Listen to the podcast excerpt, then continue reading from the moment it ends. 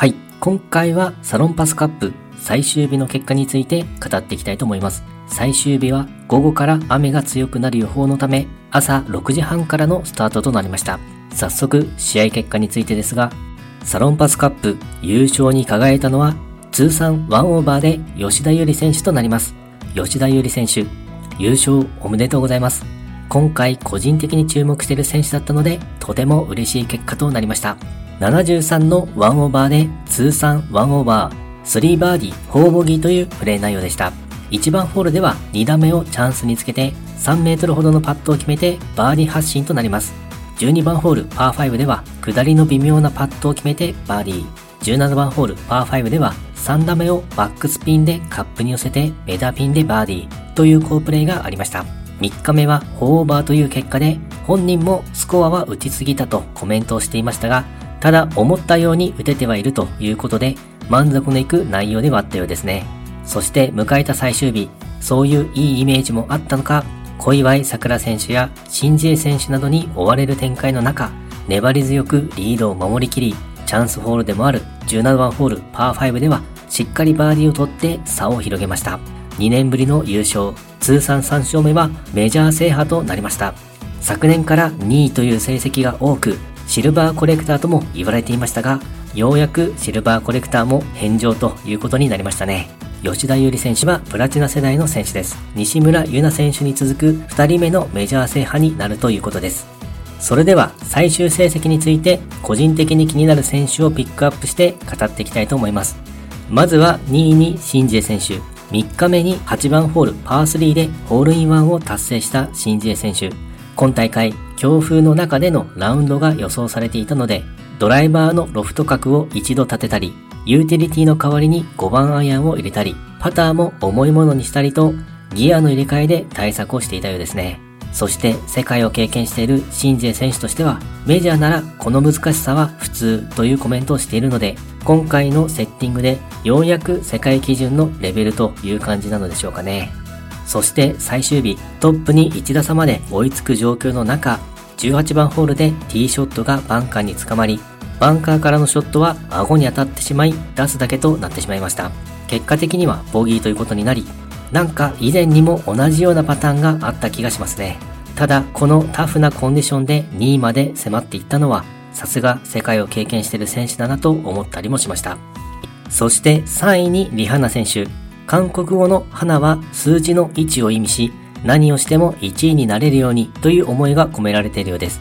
最終日は2バーディー6ボギーというプレー内容でした。5番ホールで長い距離のパットを沈めてバーディーなどの好プレーがありましたが、4オーバーで3位という結果となってしまいました。スコアや順位など色々と考えすぎてしまったのが敗因の一つだったようです。あと17番ホールパー5では3打目で旗包みのようなショットがありましたね。そのままカップインとなれば、プロゴルファー猿の世界になったのですが、なかなかそう簡単にうまくはいかないようですね。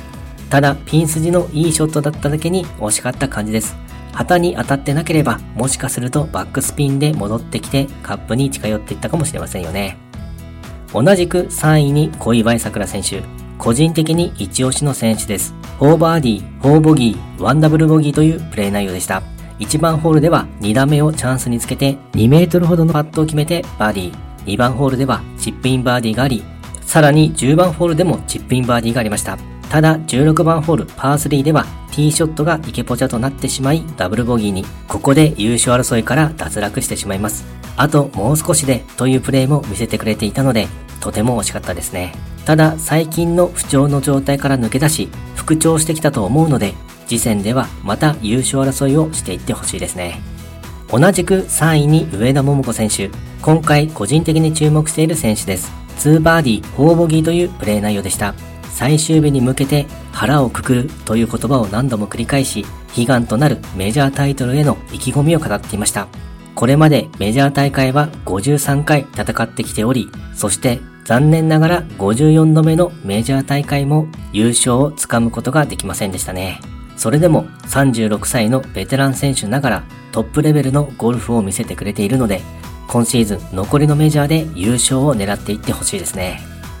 そして7位に山下美夢選手。今大会のディフェンディングチャンピオンです。4バーディー3ボギーというプレー内容でした。最終日に唯一アンダーパーのプレーとなっています。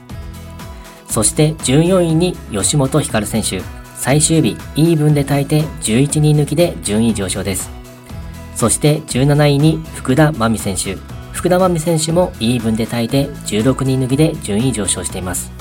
そして20位に岩井千里選手。今回個人的に注目している選手です。ワンオーバーで耐えて13人抜きで順位上昇です。やはり今大会の難しいセッティングには苦労をしていた感じでしょうか。ただ今シーズンは岩井千里選手を含め岩井姉妹の活躍が目覚ましいので次戦にも期待していきたいです。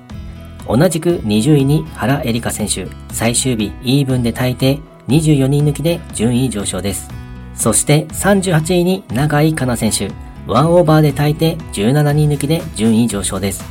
そして50位に馬場咲選手、3日目はお団子ヘアにサンバイザーと憧れのネリー・コルダ選手のスタイルでプレーをしていましたが、最終日は雨ということもあってか、いつものスタイルに戻ってのプレーでしたね。予選通過したアマチュアが馬場咲選手のみということで、ローアマを獲得となりました。最終日は得意のショットが悪くなってしまい、スコアを落としてしまったようです。ショットの調子を元に戻しつつ、次戦のブリヂストンレディースではまた活躍をしてほしいですね。はい。今回はサロンパスカップ最終日の結果について語ってみました。今回もゴルフの話がたくさんできて大満足です。それではまた。